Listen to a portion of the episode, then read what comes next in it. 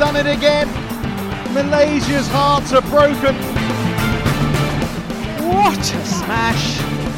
How on earth did he get that back? Love all. Play. Einen wunderschönen guten Abend oder guten Morgen, je nachdem, wann ihr die Folge gerade hört. Wir nehmen am Abend auf und sind zurück im gewohnten Turnus. Also es kommt wieder Shuttle Talk am Donnerstag. Ich hoffe, ihr habt den Schock letzte Woche überstanden mit diesem kom komplett ungewohnten Datum. Aber ja, äh, ich starte wieder richtig energiegeladen in die Folge. Äh, mein Podcast-Buddy hat mir gerade schon erzählt, dass ich heute auch mehr übernehmen muss, denn er ist äh, super im Stress. Äh, ich hoffe trotzdem, dass du ein bisschen gesprächiger bist und mehr rausbringst als in deinen letzten zwei WhatsApp-Nachrichten an mich.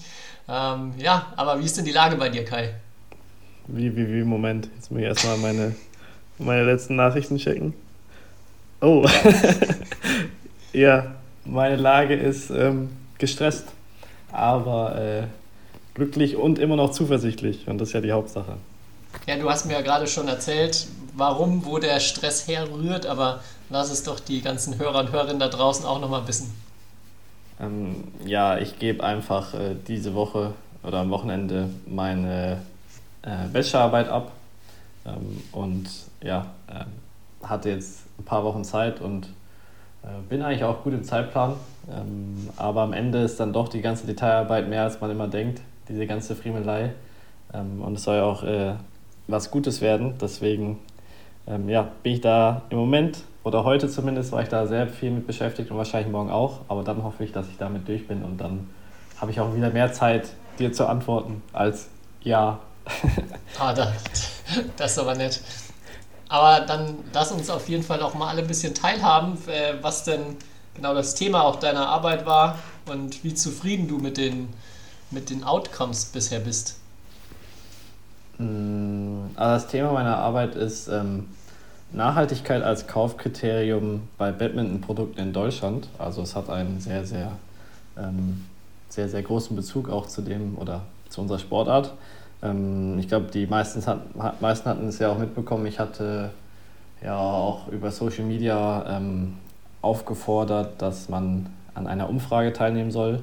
Und die war dann Teil, Teil das war sozusagen meine, meine Forschungsmethodik. Ähm, also ich habe eine Online-Umfrage gemacht, ähm, wo ich Konsumenten befragt habe, äh, wie wichtig ihnen Nachhaltigkeit ist bei Badminton-Produkten ähm, und ja, ich glaube, ich darf ja nicht so viel von den Ergebnissen verraten. Die ich bin ja auch noch, äh, oder ist ja auch noch gar nicht abgegeben. Ähm, aber ich war sehr zufrieden und das ist auch, glaube ich, ein großer Dank an alle da draußen. Und ich glaube auch viele von denen, die, meine, die meinen Fragebogen beantwortet haben, hören auch diesen Podcast. Deswegen vielen Dank auf jeden Fall. Ich hatte, äh, glaube ich, 350 Leute, die den ausgefüllt haben, was, glaube ich, eine sehr, sehr gute Zahl ist. Äh, da lohnt sich halt der Fame, ne? dieses Podcast. ich weiß nicht, ob ich diesen Satz irgendwie noch in, in meine Stichprobenanalyse einbauen sollte, aber nee, ähm, ja, das war auf jeden Fall vielen Dank dafür, weil das war auf jeden Fall dann eine sehr, sehr große Stichprobe. Ähm, und äh, ja, sehr interessante Ergebnisse. Ich sag mal so, ähm, oder nicht zu viel verraten, aber ja, könnte besser laufen mit der Nachhaltigkeit. Äh, im Badminton und ähm, könnte anscheinend auch wichtiger sein für euch da draußen beim Kauf von Produkten. Woran das liegt, darüber habe ich mir natürlich auch Gedanken gemacht in meiner Arbeit. Ähm, aber ja, ich glaube, da kann ich vielleicht in ein paar Wochen dann wirklich drüber sprechen. Okay, ja, bin ich gespannt. Ich wollte genau das gleiche fragen, wie viele Leute du denn bekommen hast. Ähm, hast jetzt schon alles beantwortet und wahrscheinlich ja eine seltene Situation, weil Influencer schreiben sonst in der Regel wahrscheinlich keine Bachelor- oder Masterarbeiten, dass ihnen da der, der krasse Fame irgendwas helfen könnte.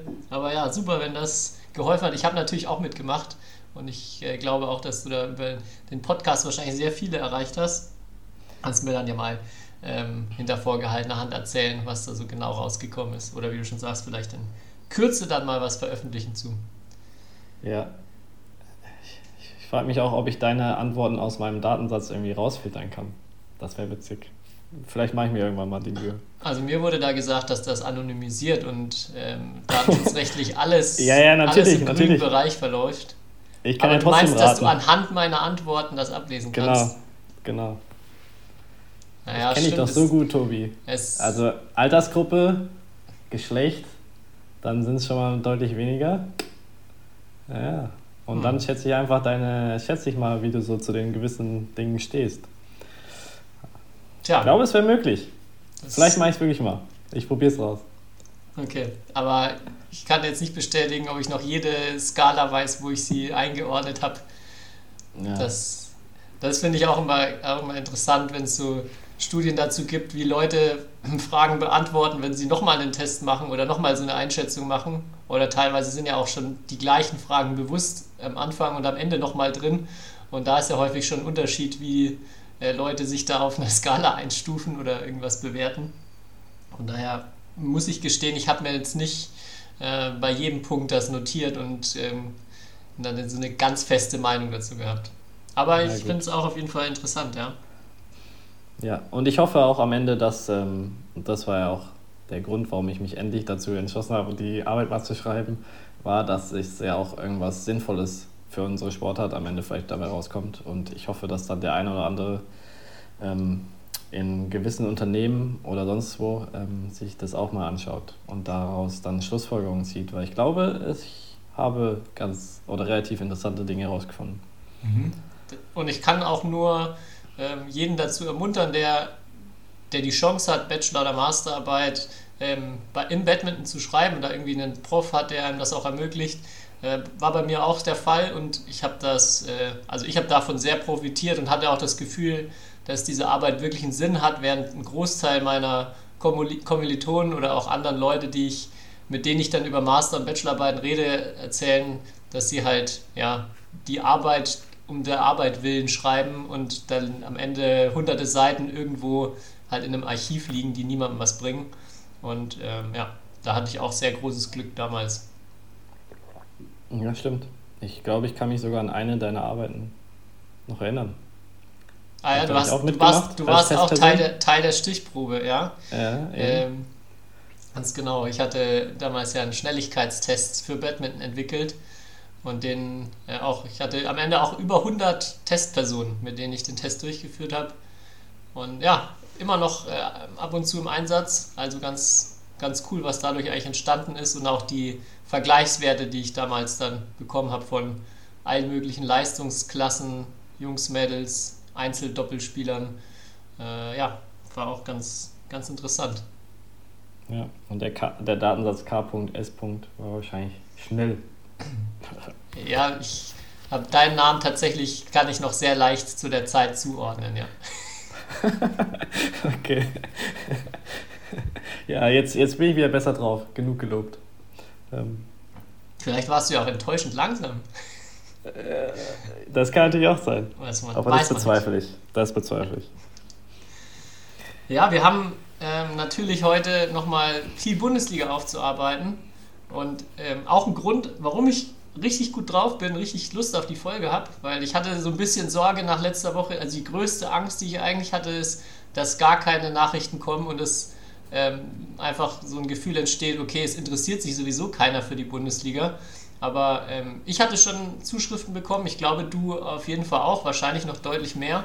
Und ähm, erstmal total positiv im Sinne von, also nicht positiv im Sinne von die Bundesliga ist super, sondern viele Beipflichtigungen und viele Leute, die sich auch Gedanken darüber machen, wie kann man das Ganze voranbringen, wie kann man das besser machen, die gleichen Probleme, die wir angesprochen haben, auch erkennen. Und äh, ja, von daher habe ich mir für heute mal ein paar Szenarien oder vor allem ein großes Szenario oder ein großes, äh, ja, äh, ein, ein paar Umänderungen der Bundesliga oder Wünsche für die Zukunft ähm, aufgeschrieben, die ich dann mal vorstellen möchte, wo ich sehr gespannt bin, was du dazu sagst und was wir dann vielleicht auch darauf nochmal für Rückmeldungen bekommen.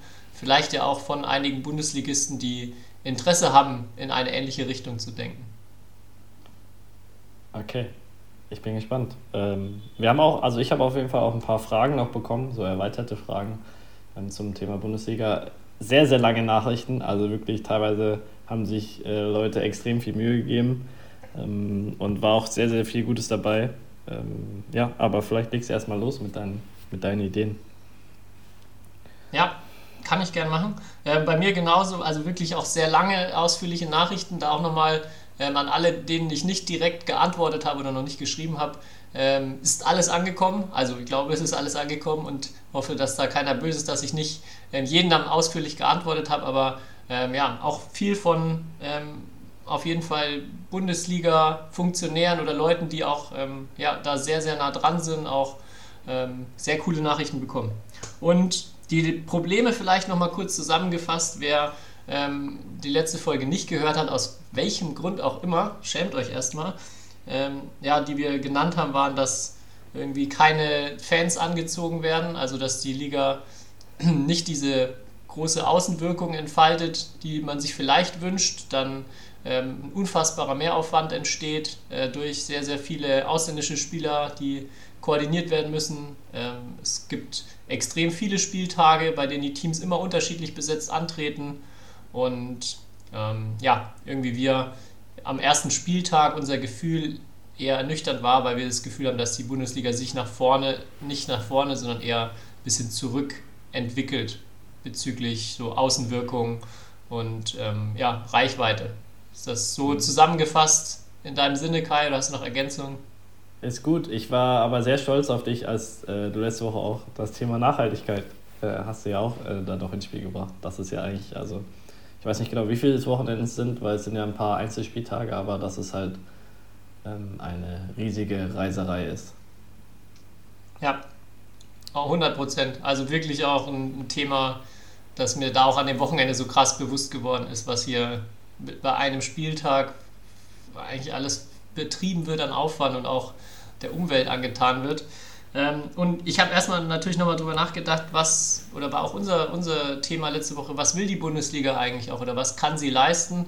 Und ja, auch mit vielen, mit denen ich geschrieben habe, ähm, ich glaube, es ist, kommt erstmal immer darauf zurück, dass wir ein Individualsport sind und die Bundesliga niemals der zentrale Bestandteil oder das Aushängeschild vom Badminton werden wird. Ich glaube, das ist einfach in der Natur der Sportart, dass ein Individualsport ist.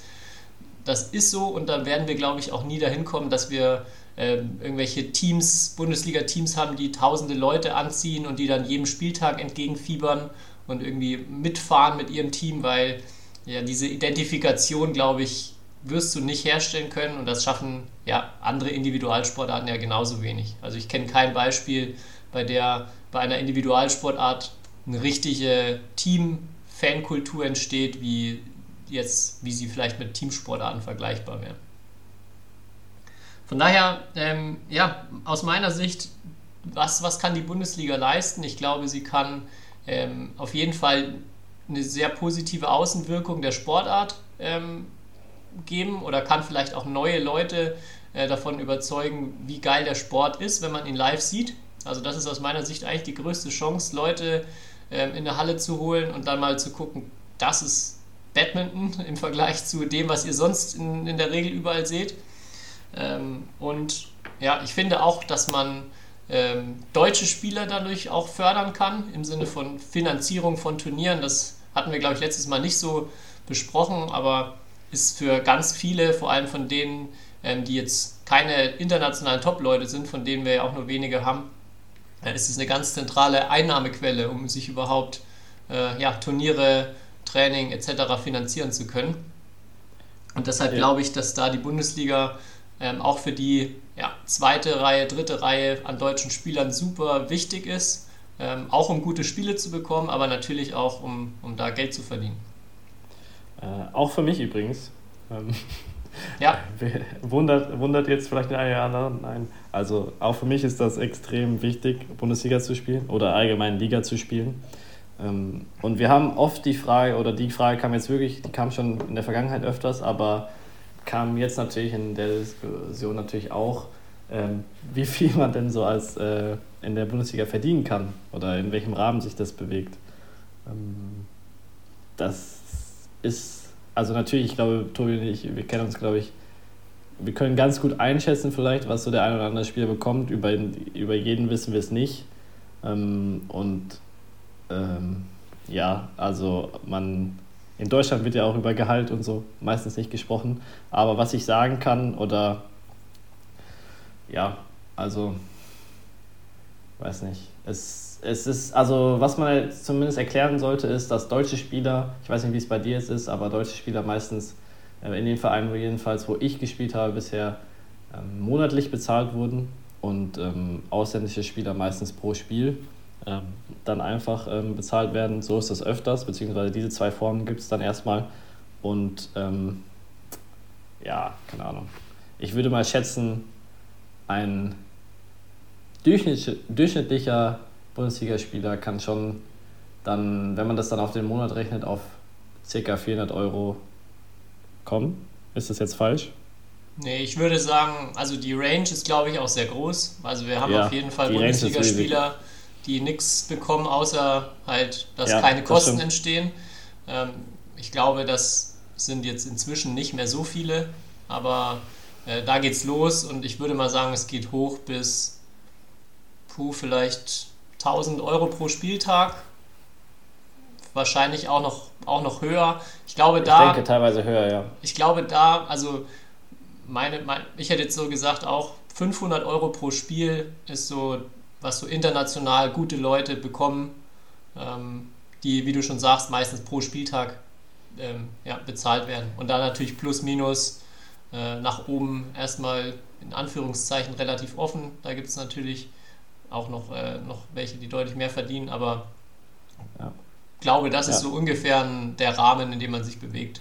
Ja, und man muss sich das auch so vorstellen, ähm, ein Spieler hat auch mehr Wert in der Liga, wenn er zum Beispiel zwei Disziplinen kann oder in zwei Disziplinen eingesetzt wird. Ähm, deswegen ist so jemand, auch wie ich, jetzt ein Beispiel für einen Verein relativ wertvoll, weil ich eigentlich immer auch Doppel spielen kann, zumindest zweites Doppel und da auch ähm, natürlich mit einem guten Partner auch ähm, ähm, gute Chancen habe, da auch äh, Siege zu holen. Ähm, und das macht auf jeden Fall auch nochmal einen Unterschied, ob man halt eine Disziplin spielt oder zwei. Äh, ein bisschen, würde ich äh, sagen. Ähm, ja. Jo. Ja, aber ich glaube, da jetzt haben die meisten wahrscheinlich so ein ungefähres Bild, was, was so man in der Bundesliga verdient. Äh, ja, leider verglichen mit anderen Sportarten natürlich erstmal kleine Beträge, aber ähm, verglichen mit äh, dem, was sonst auch so äh, zu verdienen ist. Viele haben sonst ja außer Sporthilfe, jetzt bei so Nationalspielen in Deutschland, äh, erstmal gar keine direkte Einnahmequelle, weil es keine Preisgelder gibt oder nur ganz, ganz wenig Preisgelder auf den kleinen Turnieren. Von daher ist man darauf und dann vielleicht auch noch individuelle Sponsoren, die aber halt auch nicht viel abwerfen schon vorrangig und stark auch von der Bundesliga abhängig. Als deutsche Spieler auch. Ich glaube, in anderen Ländern ist das super unterschiedlich, aber nachdem man ja sieht, dass viele Leute auch in mehreren Ligen spielen ähm, und sie das häufig auch nicht machen, um, äh, weil das Ligaspielen das Allerschönste für sie ist, merkt man schon auch, dass auch viele andere Nationen da, glaube ich, sehr davon abhängig sind, ähm, ihr Geld über Liga zu verdienen. Definitiv. Ja, aber ich glaube, genug vor, vorgeplänkel. Ich würde mal zu, meinen, zu meiner Wunschvorstellung kommen. Beziehungsweise, ich habe eigentlich mal äh, ein ganz moderates Szenario, wo aus meiner Sicht nicht viel dazugehört, ähm, um das so zu ändern. Ich glaube, man kann da auch deutlich verrückter, deutlich größer denken, ähm, auch, glaube ich, noch deutlich besser denken, äh, wo ich dann aber irgendwann die Sorge habe, dass das hierzulande schwer umzusetzen ist und auch zu viel Widerstände auslöst. Also aus meiner Sicht ganz viele Dinge, die, glaube ich, leicht umzusetzen sind und einen riesen Mehrwert bringen würden für die Liga. Und das wäre zum einen erstmal bezüglich Modus. Ich würde nur eine Hinrunde spielen, also in der normalen Saison äh, kein Hin- und Rückspiel. Das würde jetzt im aktuellen Fall dann statt 18 Spielen 9 Saisonspiele nach sich ziehen. Aus meiner Sicht könnte man dann auch überlegen, die Liga etwas zu vergrößern auf 12 oder 14 Teams, ähm, dass man ein paar mehr Heimspiele auch hat. Im Falle von 10 Teams, nur Hinrunde, gibt es da Mannschaften, die haben nur vier Heimspiele in einer Saison. Kann man auch sagen, oder ich würde auch gar nicht sagen, dass das unbedingt schlecht ist. Ähm, erstmal die Chance auch vielleicht dann bei diesen vier Spielen mehr zu bieten und auch das Ganze cooler zu präsentieren ähm, ressourcenschonender in jeder Hinsicht. Aber ja, vielleicht, wenn es ein paar mehr Spiele sind, okay. Ich glaube aber aktuell auch ist sich eigentlich jeder einig, das sind viel zu viele Spiele äh, für, für alle Beteiligten. Also sowohl für die Spieler selbst als auch für die, die das Ganze organisieren müssen. Ähm, also all, eigentlich der wichtigste Punkt, weniger Spiele machen, nur eine Hinrunde und dann kommt man auch schneller in die Playoffs. Dann kann man vielleicht in den Playoffs äh, mehr Spiele machen oder das nochmal äh, ja, bei den Spielen, wo es um mehr geht, äh, ein bisschen mehr in den, in den Fokus rücken. Wäre eine Idee, dass man, wenn man 14 Teams hat, kann man, glaube ich, auch leicht 8 Teams in die Playoffs schicken, macht ein Viertelfinale äh, mit Hin- und Rückspiel, Halbfinale mit Hin- und Rückspiel oder ein Final Four. Das glaube ich erstmal beides, dann, beides okay. Dann hast du aber am Ende wieder fast 18 Spiele, ne? Wenn je, also wenn es 14 Teams sind. Ähm, aber ja, ich stimme dir absolut zu, es müssen, ähm, es müssen äh, weniger Spiele her. Äh, über den Modus kann man sich ähm, Gedanken machen. Was halt gegen eine Aufstockung spricht, ist der Unterschied zwischen erster und zweiter Liga aktuell. Ja, da komme ich jetzt dazu. Ah, okay. genau, aus meiner Sicht auch absolutes Muss Ausländeranzahl beschränken. Und ich würde es auf zwei, äh, maximal zwei ausländische Spieler pro Team regulieren.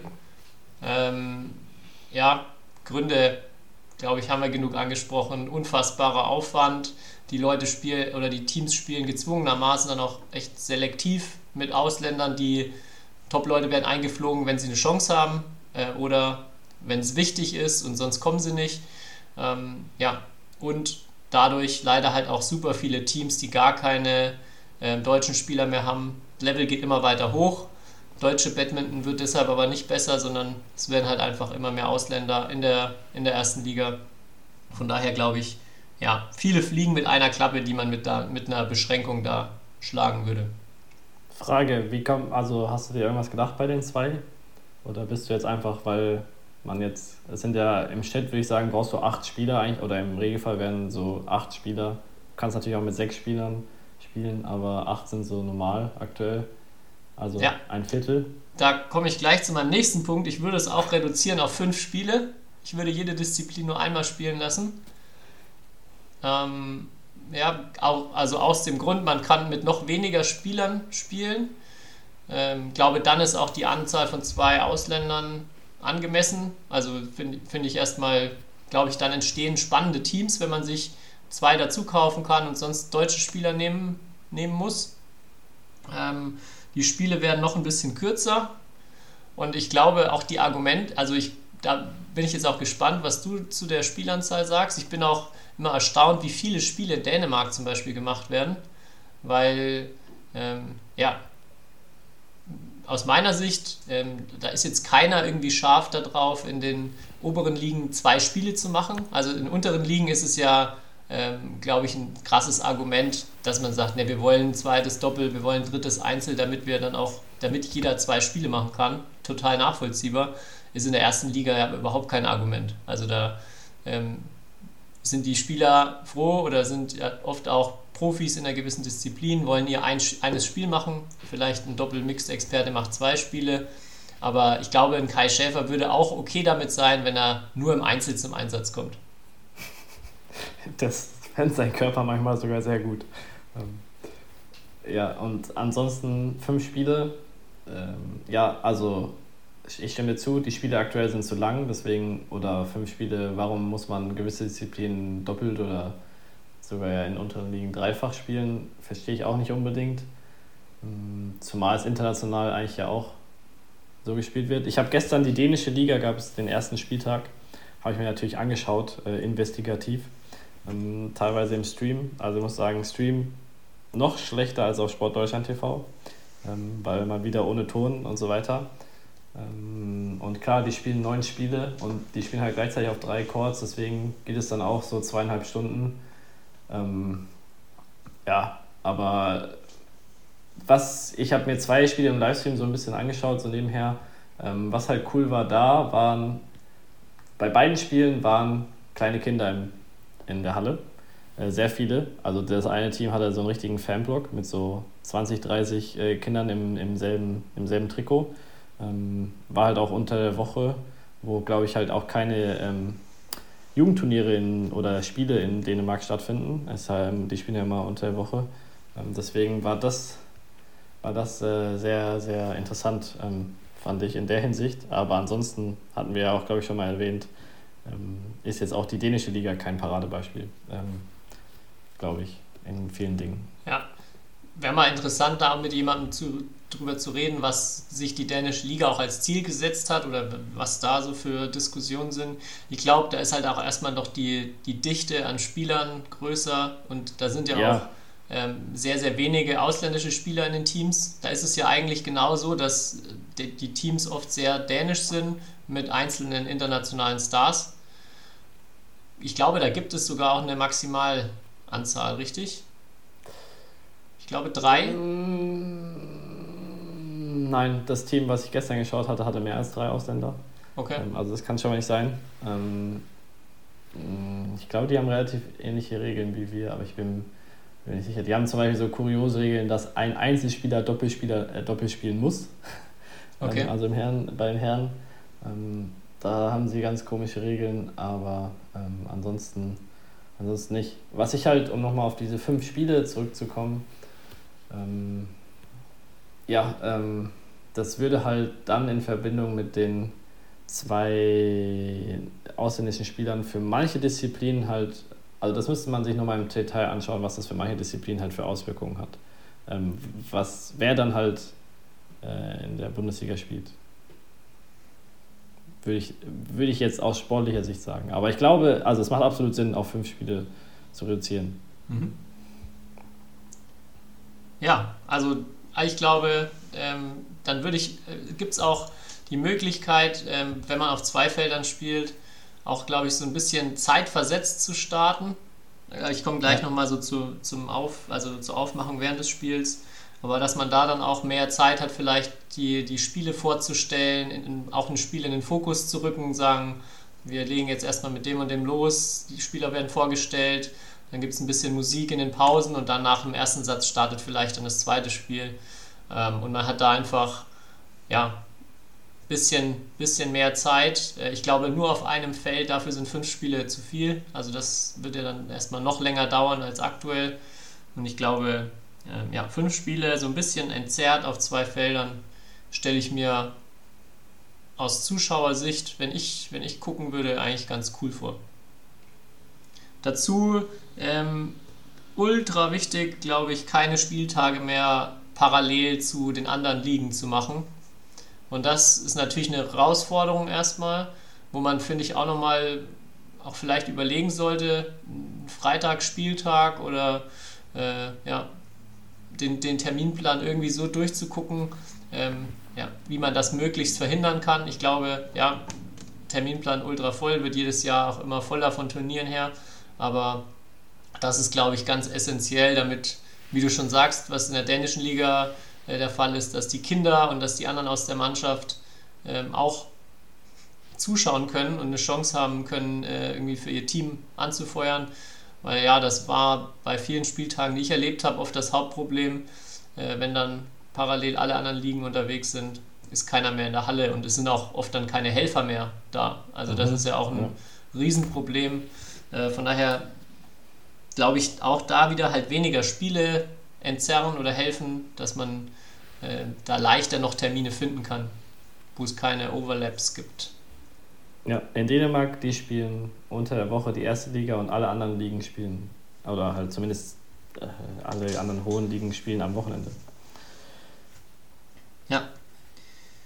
Eine Sache noch beim Modus, eine letzte, die ich noch habe, ähm, wo ich mir aber unsicher bin, ob man Mindestgehalt, Mindestlohn für Spieler in der ersten Liga einführt.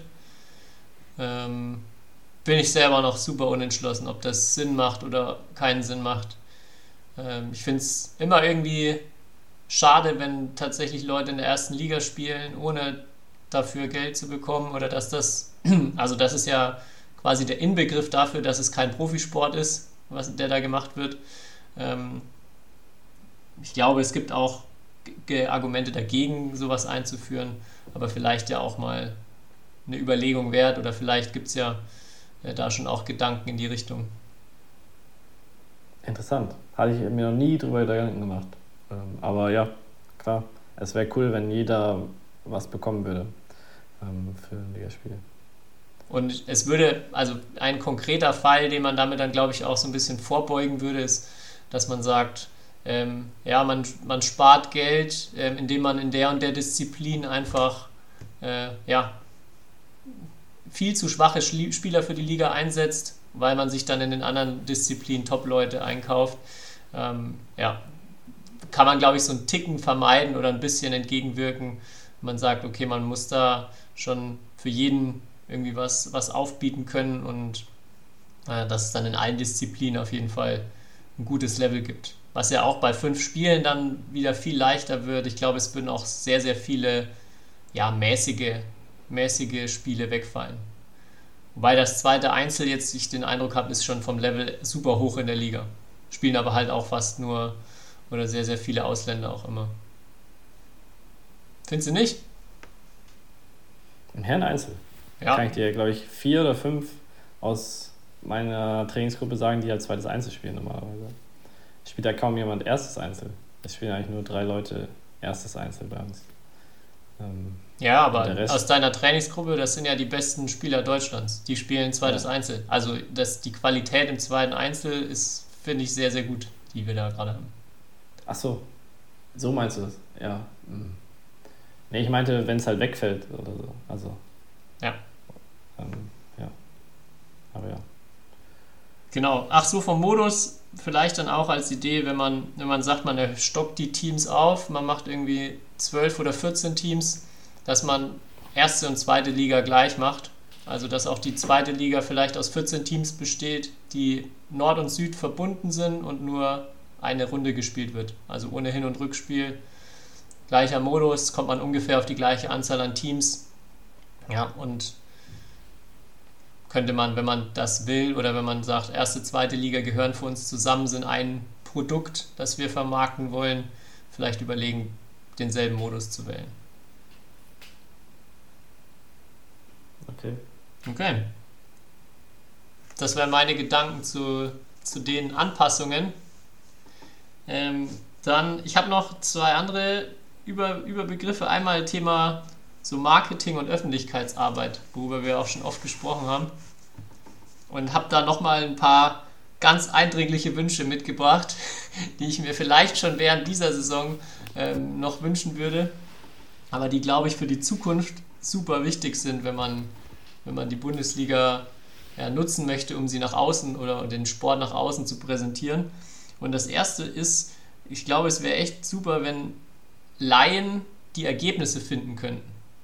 Weil ich äh, die Woche erst wieder ähm, von meiner Frau angesprochen wurde, sie wollte eigentlich mal nachgucken, ähm, wie, wie die Spiele ausgegangen sind, aber sie hat nach vielen verzweifelten Versuchen dann aufgegeben, nach den Ergebnissen zu suchen. Den Live-Ticker ähm, findet man über die, über die Bundesliga-Seite, also wenn man über die DBLV-Seite reingeht, aber es gibt da keine Ergebnisübersicht. Man sieht die Tabelle, aber ja, ich habe es dann, dann nämlich mal ausprobiert, wenn ich einfach Bundesliga, Batman Bundesliga oder Ergebnisse, glaube ich, auch mit eingebe. Ähm, das muss viel einfacher zu finden sein erstmal. Das stimmt. B. Ausschlagwechsel kennt nicht jeder, ne? ja, Aber es also ist eine geile Seite. Das ist mit das Beste, was es in der Bundesliga gibt, diese Seite. Ja, B. Also, Aufschlagwechsel.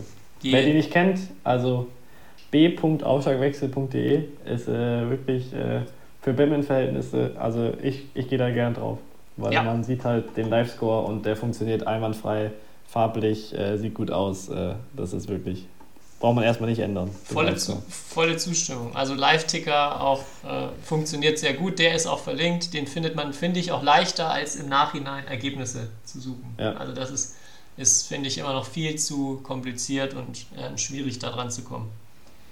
Ähm, ja, nach wie vor, hatte ich schon mal gesagt, aber ich würde mir auch so über Social Media Kanäle wünschen, dass einfach Bilder gepostet werden mit den Ergebnissen, dass da einfach ein Foto vom Kai Schäfer äh, drin ist, wo dann drüber steht, Dortelweil gewinnt, äh, wie viel war es? 5 zu 2, 4 zu 3, 5 zu 2 gegen Schorndorf, ähm, das dann schön aufgemacht ist genauso wie einmal pro Woche oder einmal nach jedem Spieltag eine Tabelle zu posten. Und das sind so, also man könnte auch einfach einen Screenshot machen von der Tabelle auf badminton.de und das posten. Man könnte, wenn man es ein bisschen schöner machen will, das Ganze irgendwie mit Canva oder ein, ein Gratis-Programm.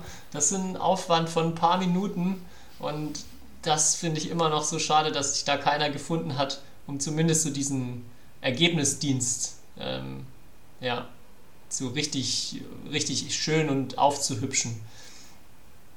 Und eine Übersicht über die Ergebnisse. Ne? Gibt es ja eigentlich auch nicht in der Sicht. Oder gab es jetzt, aber ich habe ich hab sie dir ja zukommen lassen. Und ja. wir waren, glaube ich, beide der Meinung, es geht besser. Ich hatte sie vorher auch schon in meinem Feed gesehen, aber ich habe drüber gescrollt, weil ich es nicht als Ergebnisübersicht ähm, identifiziert, identifiziert hast, habe auf den ersten Blick. Ähm, ja. ja. also da, das glaube ich, das wäre wär super hilfreich, weil ich das auch selber aus, der jetzt tief in der Szene drin ist, immer noch echt unhandlich finde, immer an Ergebnisse zu kommen und ich glaube, ich auch noch mehr oder ich begeisterter von der Liga wäre, wenn ich da ein bisschen mehr abgeholt werden würde in der Hinsicht. Und wenn es mir schon so geht, dann ähm, ja, sagt es ja schon einiges darüber aus, wie es Außenstehenden wahrscheinlich gehen wird, die man dafür begeistern möchte oder da irgendwie reinholen möchte in das ganze Ding. Mhm. Du findest ja auch kaum, also findest du auf der Liga-Seite, also klar, du findest bei Kroton oder so die, die Kader, aber du findest ja nie mal ein Bild oder, also vielleicht, vielleicht beim TV Refrat oder beim BC Boll, kann ich mir vorstellen, dass die auf ihrer Homepage da Bilder haben von ihren Teams. Ähm, aber bei so den meisten Anfang oder ja, es wäre cool, wenn es irgendwie gesammelt auch ähm, eine Übersicht der Kader gibt und halt vielleicht was dazu zu den jeweiligen Spielern. Ja, ja klar, der Zuständige von, von der Bundesliga äh, kriegt dann halt einmal von Anfang, am Anfang der Saison von jedem Team ein paar Bilder zugeschickt, die genutzt werden dürfen. Aber wie gesagt, so ein, so ein Ergebnisbild zu machen, das ist eine Sache von zwei Minuten. Wenn man eine Vorlage erstellt hat, zieht das Bild rein und fertig und sieht gut aus. Ähm, also ich glaube, die ganzen Wünsche, die ich da in diesem Öffentlichkeitsarbeitsbereich habe, die sind locker mit einem Minijob oder mit, mit ganz, ganz wenig Aufwand abdeckbar. Vielleicht auch ein, zwei ehrenamtlichen Helfern, die Bock haben da äh, und vielleicht etwas grafisches Geschick haben. Was ich auch super cool fände, wäre zumindest einmal pro Woche oder vielleicht einmal vor jedem Spieltag ein Porträt oder eine Hintergrundgeschichte von irgendjemandem, dass mal ein Spieler aus der Liga vorgestellt wird oder das, was ich letzte Woche erzählt habe mit äh, hier Line Kiersfeld gegen Mark Kalju, zwei neue Stars bei den beiden Top-Mannschaften der Liga, die gleich gegeneinander spielen. Ähm, ja, einfach einen kurzen Artikel, um so ein bisschen mehr Hintergrund und ein bisschen mehr Substanz zu verleihen den Spielen, dass es dann über das reine Badminton noch hinausgeht. Und ja, natürlich mehr besser, aber ich glaube, das wäre erstmal schon ein Schritt nach vorne, wenn da ein schöner Artikel bei jedem Spieltag mit rauskommen würde. Das, was ich bisher so sehe, sind meistens dann halt nur die Presseberichte der Vereine, die dann halt auch sehr unterschiedlich sind, die werden dann geteilt, aber ja, als nicht Mitglied dieses Vereins möchte ich eigentlich keinen Pressebericht von den anderen Vereinen lesen, sondern lieber was Übergreifendes ähm, ja, mit ja, ein paar Hintergrundinfos, ein paar News, ähm, vielleicht über mehrere Vereine auch. Du willst doch nur, dass irgendwann dann das Shuttle Talk-Duell äh, wird. Hatte ich jetzt gleich dran gedacht, aber das wäre natürlich die Story des Jahres. Also wenn die Halle da nicht, Herrn Doppel. wenn die Halle da nicht voll wird. ja, oder wir, ja, hier, äh, ich weiß nicht, ah, wir spielen, glaube ich, im November, glaube ich, bei euch. Das wäre doch auch mal, ähm, vielleicht sollten wir beide dann für diesen Spieltag, ähm, wenn wir da beide auftreten, äh, weiß man ja nie in der deutschen Batman-Bundesliga, aber vielleicht sollten wir dafür uns vornehmen, mehr Zuschauer in die Halle zu locken. Tori. Können wir, aber äh, wie du schon sagst, müssen wir erstmal beide selber in der Halle sein. Okay. ja. Aber ich wollte dich nicht stören, vielleicht hast du ja noch was bei. Ich habe tatsächlich, tatsächlich noch eine Sache, die, die ist ein bisschen mehr Aufwand, wobei ich es auch überschaubar finde. Und zwar wäre das so ein Top 5, Spiel, äh, Top 5 Ballwechsel des Spieltags. Und ähm, einfach nur von ähm, Sport Deutschland TV dann einfach das mitgeschnitten, den Ballwechsel. Äh, da ist man dann auch ein bisschen auf die Vereine angewiesen, dass sie vielleicht derjenige, der das macht, kriegt dann halt am, beim Spieltag die Nachricht, Matchball da und da war sensationell oder dann das war, also dass einfach er sehr, sehr schnell die Stelle findet, schneidet das aus oder schneidet das mit. Ist natürlich die Frage, ob es rechtlich geht. Keine Ahnung, kenne ich mich nicht aus, aber das wäre was, das würde ich mir zu 100% nach jedem Spieltag angucken. Was waren die Top 5 Ballwechsel des Tages? Mhm. Und also man muss, man muss nichts, nichts bearbeiten, nicht, man muss einfach, also Aufwand, äh, ja, wenn das, wenn das mit den Vereinen funktioniert, ähm, würde ich mich, wenn da jemand Interesse hat, das zu machen, würde ich mich bereit erklären, von Neuhausen äh, immer einen Vorschlag einzusenden. Ja, es müssen am Ende ja nur fünf und wenn es dann nicht die fünf allerbesten sind, okay, aber ich glaube, es kann, kann, man kriegt da leicht fünf Ballwechsel zusammen, die man guten Gewissens veröffentlichen kann, wo dann ähm, vielleicht dann ja auch in der Woche danach Leute in der Halle drüber sprechen, oh, hast du gesehen, was da bei Lüdinghausen äh, abgegangen ist? Und ähm, das, ja, glaube ich, minimaler Aufwand für ganz, ganz viel positive, positive Öffentlichkeitswirkung. Mhm. Ja, ich habe mir, als ich mir über das Thema Gedanken gemacht habe, habe ich mir halt auch gedacht, wir Spieler sind halt auch in der Verantwortung, mehr zu auf unseren Social Media Kanälen mehr zu berichten äh, oder, oder mehr Einblicke zu geben, weil wir sind eigentlich die Leute, die schon eine gewisse Followerschaft im Batman-Bereich haben und ähm, halt ja theoretisch wegen Spielern kommt man oder ist ja die Wahrscheinlichkeit hoch, dass man sich entschließt, weil man einen gewissen Spieler mal irgendwie spielen sehen will, ähm, dass man zu einem Bundesligaspiel vielleicht fährt und ähm, ich glaube, da sind alle Spieler gefragt, äh, in der Bundesliga äh, mehr zu machen. Und das ist mir aufgefallen, dass halt sehr viele, auch unser Topspieler, auch der Leute, die teilweise auch aktiv sind auf Social Media, ähm, nicht so viel berichten darüber. Und sehr viele halt gar nicht. Und das ist halt, klar, manche berichten eh gar nicht über ihre Karriere oder was sie so machen. Ähm, aber das wäre halt auch, glaube ich, ein relativ einfaches Mittel, noch auch mehr irgendwie Aufmerksamkeit für die jeweiligen Spieltage ähm, zu bekommen. Ja, ich finde das auch immer cool, wenn Leute von ihren Bundesligaspielen Ballwechsel nochmal posten oder da, wie du schon sagst, so ein bisschen, bisschen von berichten. Das ist eigentlich auch das Einzige, wo ich wirklich was mitbekomme dann von den anderen Spielen. Also außer das nackte Ergebnis zu sehen. Ja. Und bin ich voll bei dir, ja, sehr guter Punkt. Ich habe vielleicht äh, abschließend dazu, ähm, die, der DBV war die Woche sehr aktiv in Sachen, oder die letzten Tage. Ich habe da äh, einiges gesehen, auch schön aufbereitet. Keine Ahnung, wo das herkommt. Ich hoffe, dass, es, äh, dass man sich daran gewöhnen kann. Äh, wollte ich an der Stelle nur, nur sagen, ich habe es wahrgenommen und finde es sehr gut. Äh, vielleicht als, als Lob oder Feedback für die Zuständigen, die das gemacht haben. Ich habe gehört, es soll, wenn möglich, so weiterlaufen wie jetzt die letzte Woche. Das ist cool. Also da jetzt auch guten Gewissens eine Empfehlung, äh, wer noch nicht der Seite folgt, ein paar coole Trainingseinblicke, schöne Videos dabei gewesen von äh, Saarbrücken, also von Trainingswiedereinstieg von Marc und Isabel, vor allem die jetzt nach dem Urlaub wieder zurück am Feld sind als Weltranglisten Neunte. Genau. Und ah, ich habe noch einen Punkt, den habe ich äh, fast vergessen. Ähm, hat man, glaube ich, aber auch schon mal. Jedes Team braucht noch ein anständiges Logo. dass, dass manche Vereine halt dann nur ihren irgendwie einen ellenlangen Schriftzug im äh, Format irgendwie 16 zu 2 oder so haben. Das äh, ja, macht es sehr schwierig, irgendwie schöne Bilder auch zu machen. Das ist dann auch immer die Hauptaufgabe vielleicht für die, die so eine Ergebnisgrafik machen wollen.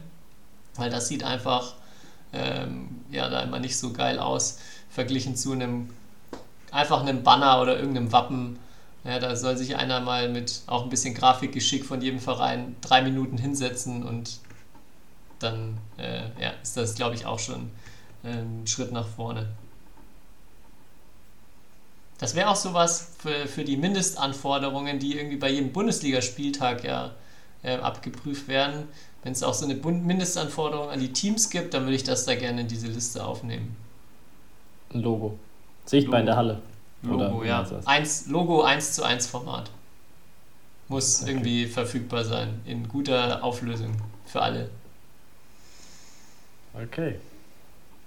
Ja, dann bin ich beim letzten Punkt, das ist jetzt auch der kürzeste, aber ich glaube vielleicht der, wo die meisten Ideen oder auch äh, Eindrücke von unseren Hörern und Hörerinnen noch reinkommen können, und zwar, was während des Spiels passieren soll. Also wie man jetzt es schafft, da wirklich einen Event-Charakter draus zu machen. Und ich glaube, das ist das Wichtigste. Also diese ganzen Änderungen im Modus und so weiter bringen nur was, wenn sich das drumherum dann auch von den Spielen verändert. Also wir haben es immer gesagt, das, der Sport ist nicht das Problem, das Level der Spiele ist, ist sehr hoch, ähm, aber es macht halt einfach oft auch keinen Bock ähm, oder es ist oft nicht vielen Leuten einfach nicht wert, ihren Samstagnachmittag oder ihren Sam äh, Sonntagnachmittag in Anführungszeichen zu opfern, ähm, weil ja, die Spiele allein reichen, glaube ich, nicht aus oder das hohe Level Badminton reicht nicht aus. Ähm, es muss da ein bisschen mehr passieren. Und dann würde ich auch auf dieser Liste von dem, was jedes Team erfüllen muss, das ist ja, wird am Ende immer das äh, Gegnerteam auch gefragt von den Schiedsrichtern, das muss er auch nochmal unterschreiben, ob ja, Teppiche waren, ob Matten waren, ob alles, also diese Anforderungsliste erfüllt ist. Und auf der Anforderungsliste würde ich auf jeden Fall auch gerne drauf haben, ähm, ob in den Pausen und äh, vor und nach dem Spiel auch immer Musik war. Weil das ist aus meiner Sicht das absolut wichtigste Must-Have, dass ähm, keine Stille entsteht, vor allem wenn dann auch das Spiel ein bisschen entzerrt wird, wie vorhin angesprochen, und dann vielleicht der, der Sprecher keine Infos reingibt, dass dann einfach Musik läuft und eine gute Stimmung irgendwie in der Halle erzeugt. Ich glaube, da, da gibt es auch keine Gegen Gegenmeinungen, dass die Musik einfach ganz, ganz essentiell für so ein Event ist. Ja. Würde ich ja sowieso ähm, auch bei Finalspieltagen einführen, bei internationalen Turnieren. Oder einfach mehr Musik. Einfach, wenn, wenn eine Abwehr kommt, dann mein Block, mein Block. Und so Sachen halt. Wie, ähnlich wie, da muss man sich halt äh, Beachvolleyball äh, anschauen ähm, oder sonst was. Äh, aber ähnlich da. Zumindest in Europa, glaube ich, wäre es möglich. In Asien hat, ist natürlich eine andere Zuschauerkultur, aber selbst da kann man es mal, also würde ich es ähm, ja. probieren, wenn ja. unsere Sportart mal ein bisschen hipper werden will, so in der, in der Halle. Genau, also Jingles ja. bei bestimmten Situationen halt auch prädestiniert für einen Smash-Winner gibt es genug ja. kurze Liedausschnitte, die da perfekt passen, die man dann, so ein 5-Sekunden-Schnipsel, den man einspielt, das ist dann schon wieder ein bisschen mehr anspruchsvoll oder anspruchsvoller als jetzt einfach nur jemand, der halt mit seinem Bluetooth-Ding, äh, Bluetooth-Handy Spotify kurz mal anmacht. Aber auch das sicher super leicht zu leisten und würde viel, würde dem Ganzen viel geben. Ja. Ähm, Und das hat mich. Ja. hast du noch was zur Bundesliga? Weil sonst würde ich äh, ja, ich noch Verbindung schlagen. Noch zwei letzte kleine Punkte. Ich würde auch eine Mindestanforderung mir noch wünschen, dass, ähm, dass es Richtung Hallensprecher auch irgendwie vielleicht ja sogar einen Leitfaden oder eine Schulung in der Richtung durch den Bundesliga-Verband gibt. So was was macht einen guten Hallensprecher aus und was für Infos wollen wir auch in den Spielen geben, wie wollen wir Spiele moderieren. Ähm, ich glaube, vermessen da auch zu sagen, jedes Team muss da einen professionellen Hallensprecher haben, das wird erstmal nicht klappen, aber dass äh, ja, da einfach nochmal gemeinsam auch überlegt wird, wie kann man denn so ein Spiel gut moderieren und was wollen denn die, die Zuschauer, Fans hören oder auch vielleicht Außenstehende hören, die man mal in die Halle gelockt hat, ähm, damit die dann auch rausgehen und sagen, hey, ich habe jetzt das Gefühl, ich bin da ein bisschen mehr in dieser Welt drin und habe äh, ein bisschen was erfahren auch über den Sport, über die Spieler. Ähm, also ich glaube, da im Bereich Hallensprecher wäre noch viel, viel Potenzial. Und jetzt letzter Punkt, weil ich das selber letztens mal bei einem Basketballspiel ähm, erlebt habe, wo die Fans sehr eingebunden wurden in den Pausen, ähm, auch über, ich glaube, da war es Instagram, dass man dann zum Beispiel in der Pause den MVP, also in der letzten, im letzten Timeout hat man dann auf Instagram den MVP wählen können des heutigen Spieltags. Und eine ganz einfache Idee, die glaube ich auch so funktioniert, dass man ähm, bei der Satzpause im letzten Spiel oder auch nach dem letzten Spiel vielleicht da kurz eine Abstimmung startet oder die während des gesamten Spieltags laufen lässt. Äh, der wird dann am Ende verkündet. Alles so Sachen, um so ein bisschen mehr auch mit den Leuten zu interagieren, die da vor Ort sind. Ähm, ja, gibt es genug Möglichkeiten. Vielleicht haben da auch ein paar Leute coole Ideen oder auch coole Sachen aus anderen Sportarten gesehen. Ähm, dann gerne mal zuschicken. das würde mich echt interessieren, weil ich glaube, da kann man auch viel machen, um ja, das Erlebnis für die, für die Zuschauer noch intensiver zu machen und es, ihnen das, mehr das Gefühl zu geben, dabei zu sein und gerade Teil eines coolen Events zu sein. Ja, Kisscam geht immer.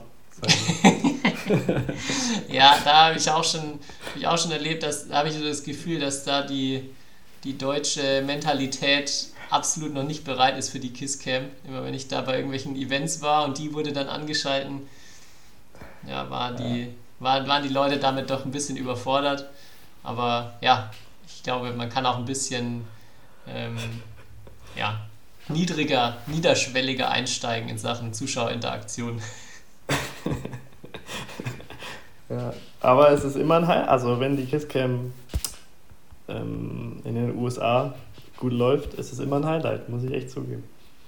Ähm, aber ja. Ich war mal, ich war mal in, ähm, oh, wo war das? Ich glaube irgendwo in Shanghai.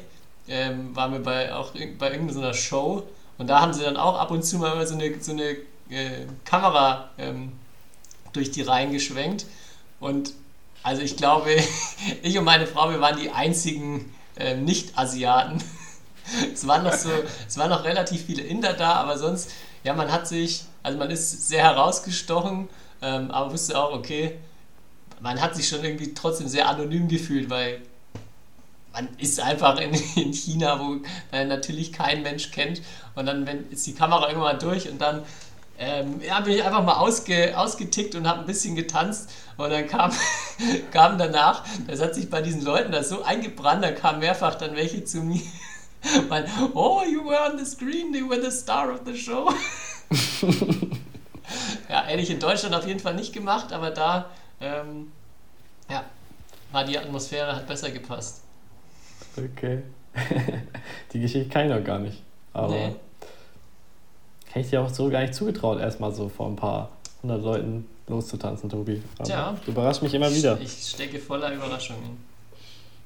So, jetzt kannst du aber um, äh, überleiten. Ja, ich wollte nämlich beim Thema Musik, ähm, hat es mich nämlich daran erinnert, dass, ich weiß nicht, hast du es mitbekommen, Tobi? Ähm, die, das nächste Event der Urban Air Badminton Tour äh, war ja vor einer Woche circa. Mhm. Ähm, und ähm, da wollte ich noch einen Shoutout geben, weil erstens, ähm, also kein Shoutout an BWF, weil ich glaube, ich habe es wieder am Tag oder einen Tag davor erst mitbekommen, dass dieses Event stattfindet. Ich weiß nicht. Ähm, also vermarktungstechnisch, glaube ich, kann der Weltverband da auch noch äh, Dinge besser machen, aber es hat ja in, in Holland stattgefunden.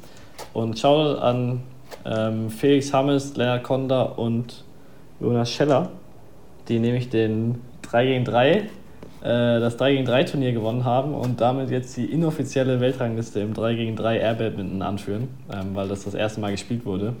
Ähm, und ich glaube, so wie ich erzählt bekommen habe und was ich gesehen habe, war das ein ziemlich cooles Event ähm, mit äh, ziemlich guter Stimmung. Ungefähr Zuschauerniveau wie bei manchen Bundesligaspielen, aber glaube ich trotzdem mit DJ. Deswegen bin ich da eben auch drauf gekommen, äh, der zwischendurch halt Musik gespielt hat. Und ja, ich glaube, sehr viele Nationen waren diesmal dabei und ähm, wäre cool, wenn sich das noch weiterentwickelt, wir als alte Air Badminton-Promotoren der ersten Stunde. Ja, ich habe, also auf das 3 gegen 3 hätte ich auch wirklich Bock, weil das sieht nach einem sehr coolen Modus aus, auch mit dem abwechselnden Schlagen. Ähm, ja, habe auch gehört, dass, glaube ich, den Beteiligten extrem viel Spaß gemacht hat und kann ich mir, kann ich mir gut vorstellen. Jo, das war eigentlich alles schon, was ich dazu sagen wollte. Und falls ihr mal ein Airbnb-Event in der Nähe habt, geht vorbei. Ja. Ich glaube, bei dem Modus von der Bundesliga, ich hatte ja angesprochen, man kann das auch noch viel verrückter denken. Ähm, und das ist jetzt nochmal ein ganz, ganz anderes Fass vielleicht, was man damit aufmacht, müssen wir jetzt nicht ausdiskutieren oder lang drüber sprechen.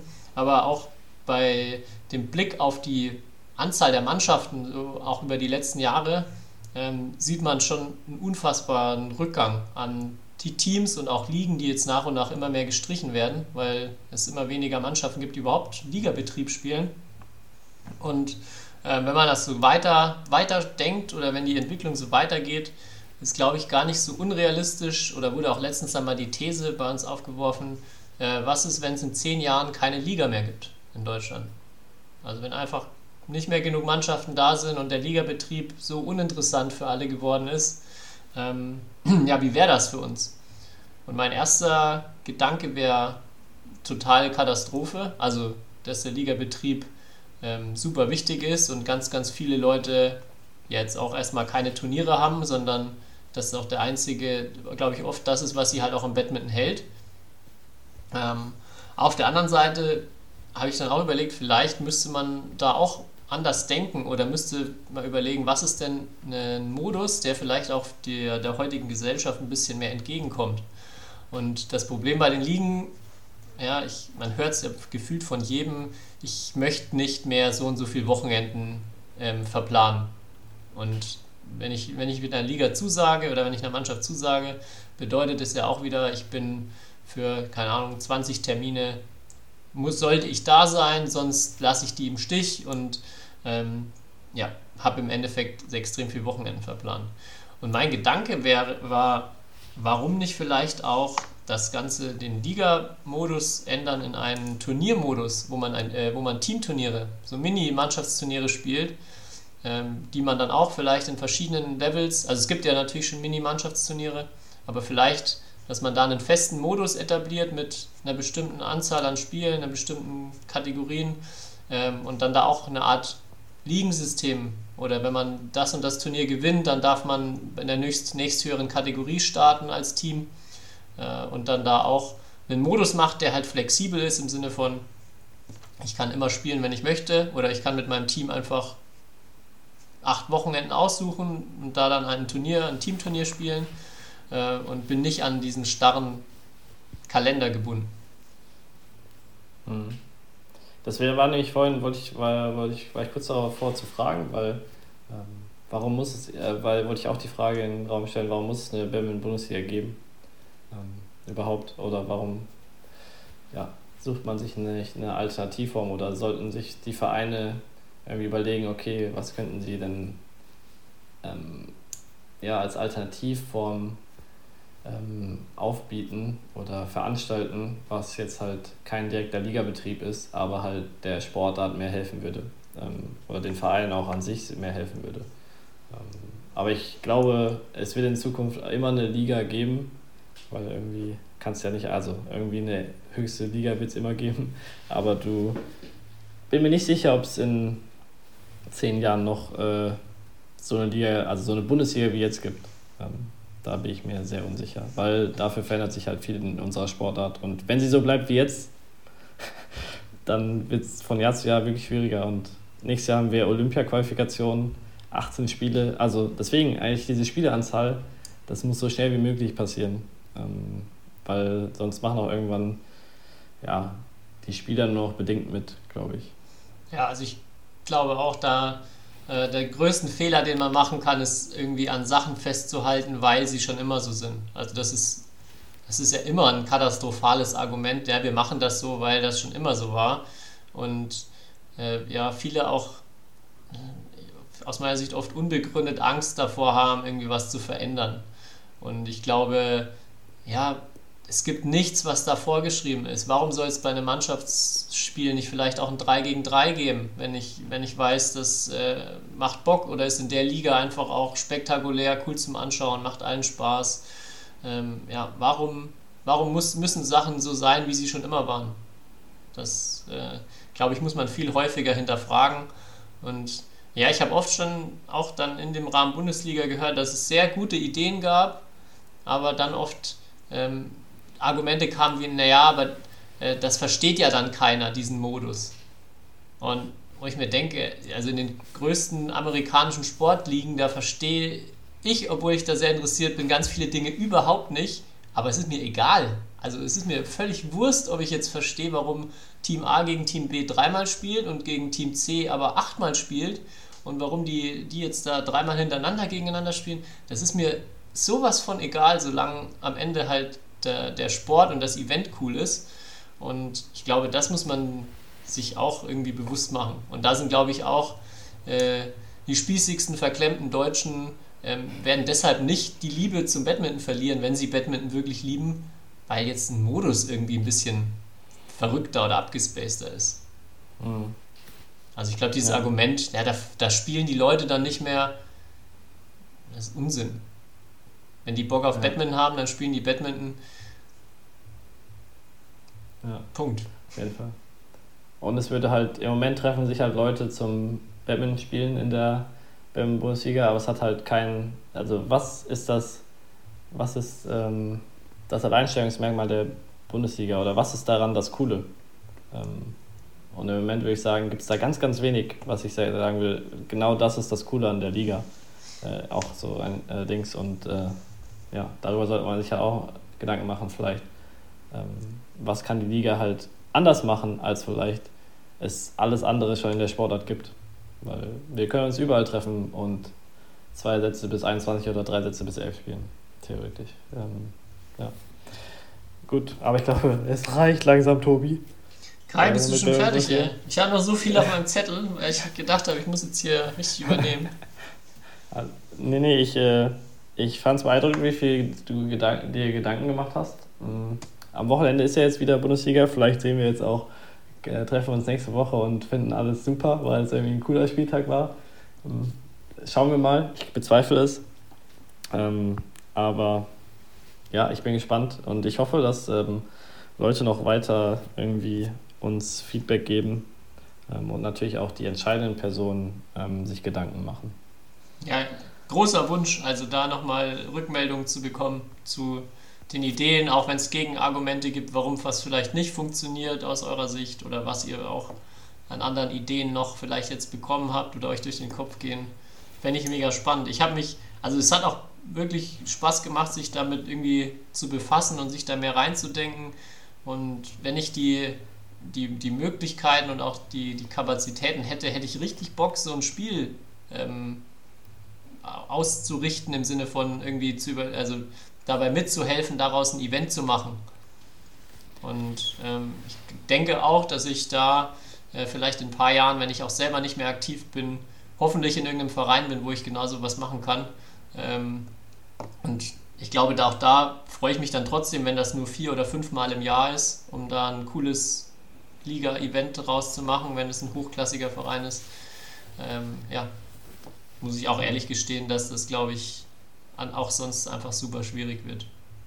Ja, du bist ja einfach sehr beschäftigt mit unter anderem auch Trainerausbildung und dazu haben wir eine Frage bekommen, die ich dir jetzt hier auch stellen, gerne stellen würde, weil ähm, du hattest ja viel von der Trainerausbildung in Bayern erzählt, wo du ja hauptsächlich für verantwortlich bist. Ähm, und wir haben eine Frage bekommen von jemandem, der nicht so einfach nach Bayern reisen kann, ähm, sagen wir es mal so, ähm, und trotzdem irgendwie Interesse hätte, halt sich Online-Informationen zum Training im absoluten Anfängerbereich, ähm, weil du ja erzählt hast, du hattest auch diesen Trainerassistenten-Kurs ähm, und ähm, ja, vor allem, wie man richtigen Anfängern halt Badminton beibringt. Ähm, ja, gibt es dazu irgendwas online? Kannst du da irgendwas empfehlen, außer deinen eigenen YouTube-Kanal? Wo natürlich, wo du ja aber auch nicht unbedingt, glaube ich, so direkt darauf eingehst, wie man jetzt Anfängern Badminton beibringt. Also ich glaube, es ist erstmal nicht so einfach, dass man das auch mit einem kleinen, mit einem kurzen Kurs oder mit irgendwie Materialien sofort gut kann. Also ich merke selber, Training mit Anfängern oder auch vor allem mit ganz kleinen Kids ist eine mega Challenge, weil auch vieles in unserer Sportart erstmal, ja, oder das, wie unsere Sportart dann gut funktioniert, nicht so der intuitivste Weg ist für den Anfang. Und man schon viel Verständnis als Trainer braucht, wie der Sport funktioniert und dann auch, glaube ich, vor allem hierzulande ähm, kreative Ideen äh, benötigt, um das auch gut zu verpacken, besonders bei Kids. Ähm, Im Anfängerbereich bei Erwachsenen ist, glaube ich, ein bisschen einfacher, wobei oft dann auch ein bisschen schwieriger im Sinne von viele falsche Bewegungsmuster, die oder viele, ähm, ja, viele, ja, bei den Kindern hat man einfach ein unbeschriebenes Blatt. Wenn man es da von Anfang an sehr gut vermittelt, ist es häufig dann einfacher als bei Erwachsenen. An Materialien denke ich zuerst so an sowas wie Shuttle Time oder das, also vom Weltverband, der so ein Schulprogramm ähm, aufgesetzt hat, das einfach mal googeln. Äh, Gibt es für die Schule fertige Stundenentwürfe, die man aber auch so als Trainingseinheiten äh, perfekt nehmen kann, mit Übungsbeispielen, die auch alle als Video verfügbar sind. Also ganz selbsterklärend, total einfach und anschaulich. Ähm, ansonsten gibt auch vom äh, Badmintonverband NRW das Programm Starting Badminton, was es seit zwei oder drei Jahren, glaube ich, jetzt gibt, bei dem auch äh, Schritt für Schritt ähm, ja, so ein Programm einen durch die, durch die verschiedenen Technikphasen des Badmintons leitet. Also äh, ist vor allem für Trainer, äh, haben wir glaube ich noch nie drüber geredet, oder? Weil eigentlich ein sehr cooles, cooles Konzept. Ich glaube nicht. Ich weiß nur, dass Yvonne Lee, glaube ich, Model in den Videos ist teilweise, oder? Genau, also man hat da so ein, zu jedem Level, es gibt verschiedene Levels, gibt es immer ein Playbook, ähm, wo man am Anfang steht, welche Techniken man jetzt in diesem, in diesem Level lernt dann gibt es zu den Techniken immer Beispielvideos. Genau, ist Yvonne sehr häufig das Model für die Technik, also extrem gutes Bewegungsvorbild, was man dann da auch bekommt. Ich glaube, man kann dann auch ähm, ja, mit, so, mit QR-Codes Stationen auslegen, wo dann die Kids selber QR-Code scannen, dann haben sie das Video. Also sehr, sehr viele richtig gute Ideen da drin. Und dann gibt es am Ende von jedem Level immer eine Prüfung, wo man die Techniken demonstriert und halt ja, zeigen zeigen können muss, dass man sie jetzt beherrscht.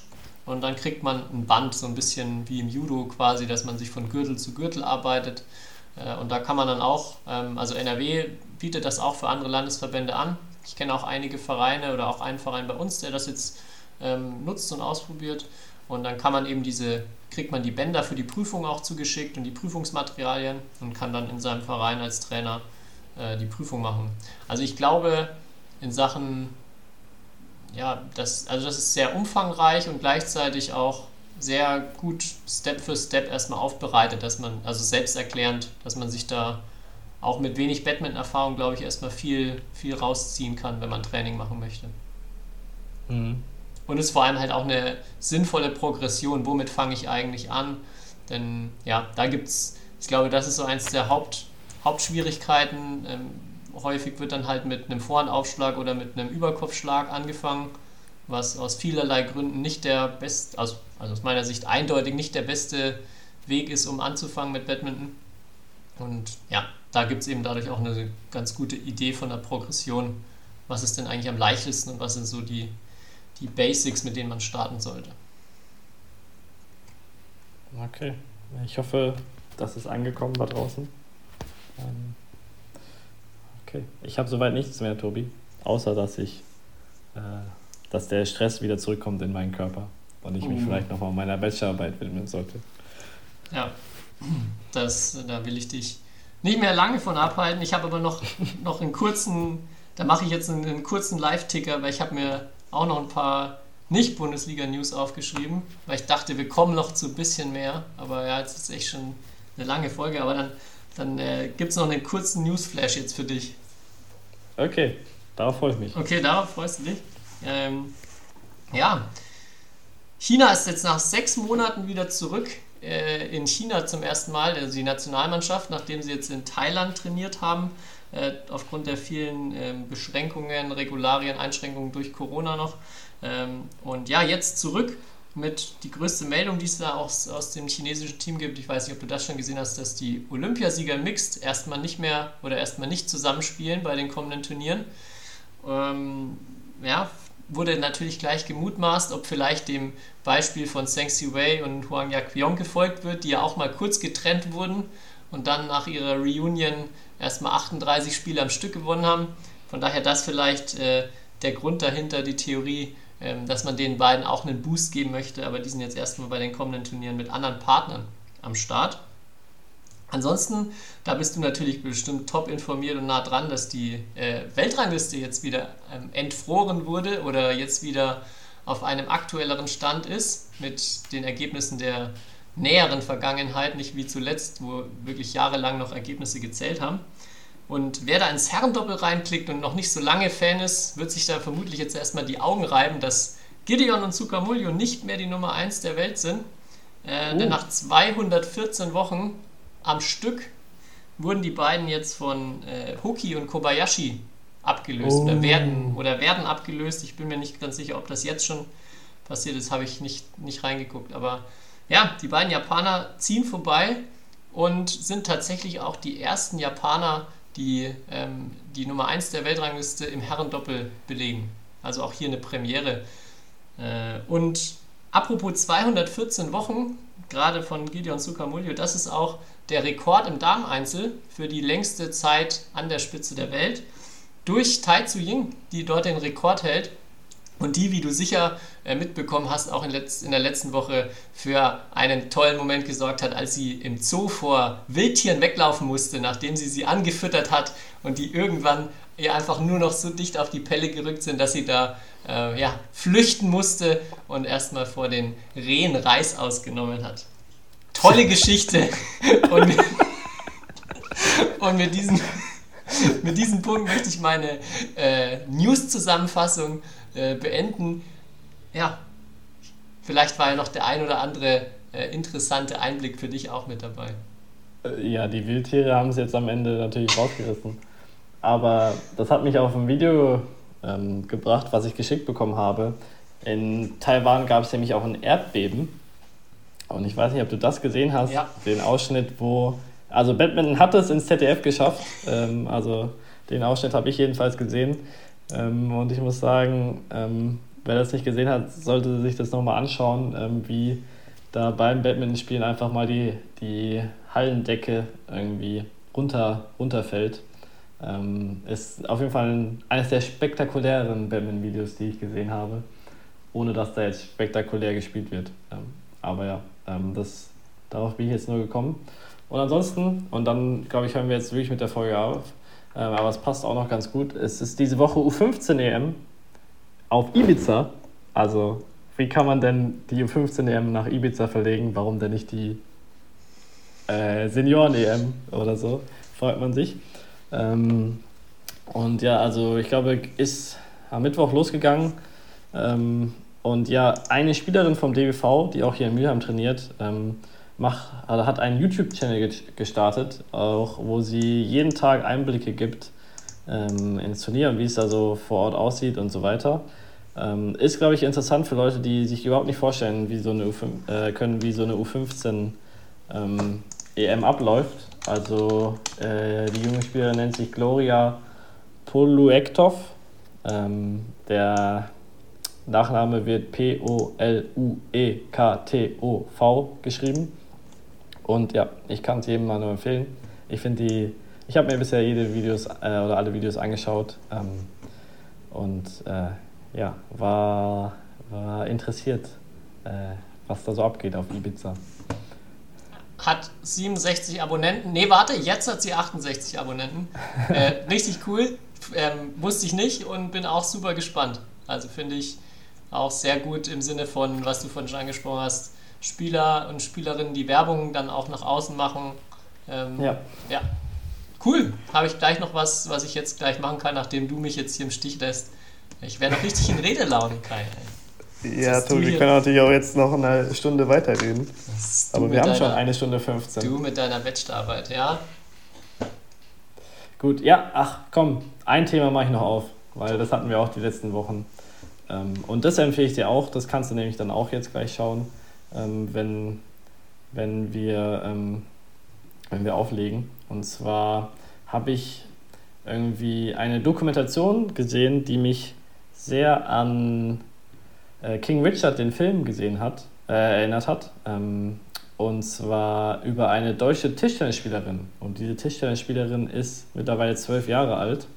Und ähm, die Doku gibt es auf YouTube und die heißt Supertalent Josi, J-O-S-I, ist vom Hessischen Rundfunk und da geht es um eine, ja, natürlich hessische Tischtennisspielerin, die ähm, anscheinend sehr, sehr gut ist für ihr Alter. Und die wurde über drei Jahre lang begleitet. Ähm, und es ist wirklich super interessant. Ähm, ja, äh, die Rolle der Eltern, äh, das Mädchen an sich, äh, krasse Persönlichkeit. Ähm, und halt so, also eine Szene zum Beispiel, sie spielt, glaube ich, als Zehnjährige dann in der Liga, in irgend, ich glaube, es ist ich kann, so Oberliga, Regionalliga oder so, schon gegen halt eine erwachsene Frau. Und die will halt nicht gegen eine Zehnjährige verlieren und solche Sachen. Ähm, also mega interessant, geht eine Stunde.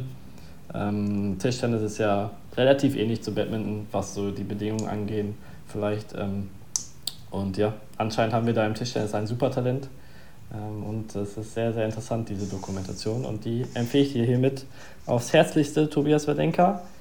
Ähm, und jetzt habe ich wirklich gar kein Thema mehr. Vielen Dank für den Tipp, Kai Schäfer.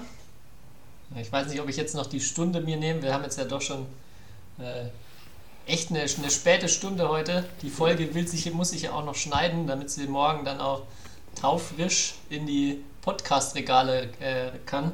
Aber habe ich mir notiert und werde ich auf jeden Fall in den nächsten Tagen nachholen oder mal reinschauen. Ja. Ich hoffe, die Leute halten auf jeden Fall über eine Stunde Badminton-Bundesliga-Talk äh, durch, bis dann wirklich zu den Wildtieren kommt. Ja, also das hoffe ich auch. Ähm, eigentlich blöd, dass ich das nicht an Anfang gepackt habe.